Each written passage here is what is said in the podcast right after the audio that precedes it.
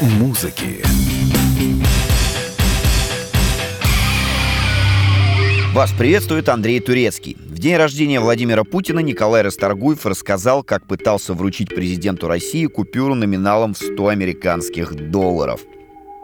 После концерта лидера группы Любе пригласили на прием к Владимиру Владимировичу. Президент, дабы подчеркнуть свое признание творчеству артиста, вручил Николаю Вячеславовичу кортик. Кто-то из присутствующих напомнил о примете, согласно которой, чтобы дарящий и одариваемый не поссорились, последний должен нести символическую плату. Единственные деньги, которые на тот момент были у Расторгуева, 100 долларов одной купюрой. Артист с юмором предложил их в качестве компенсации за подарок. Владимир Путин шутку оценил, доллары не взял. Президент показал, что приметы приметами, а деньги должны счет знать.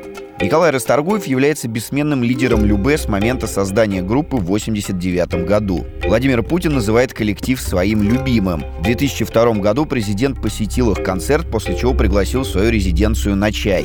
С 2012-го Расторгуев является доверенным лицом Путина.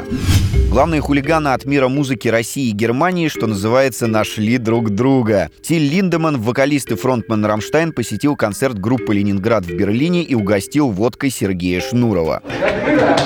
Как у тебя? Хорошо. Водка? Водка, жизнь хорошо.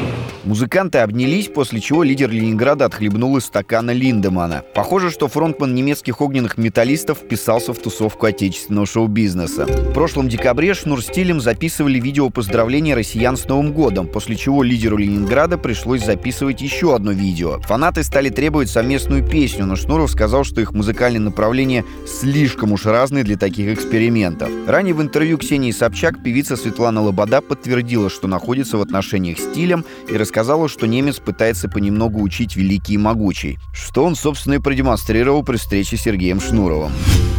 Ветераны рока группа KISS собирается дать концерт для акул. Лидер группы Пол Стэнли рассказал, что такая идея появилась, когда он узнал, что морских хищников привлекают низкочастотные звуки. А поскольку группа в ноябре едет с концертами в Австралию, было решено дать подводный концерт. Выступать легенды рока будут поблизости от города Порт-Линкольн. В этом месте водится особенно много акул. Музыканты будут играть на поверхности, а звук транслироваться под воду через специальные динамики. К акулам, кроме песен Кис, под воду собираются разместить и фанатов группы, чтобы те могли наблюдать за реакцией хищников. Музыканты исполнят всего четыре своих песни. Надеюсь, акулы насладятся только музыкой Кис, но не их фанатами. Слушайте хорошую музыку. Мир музыки.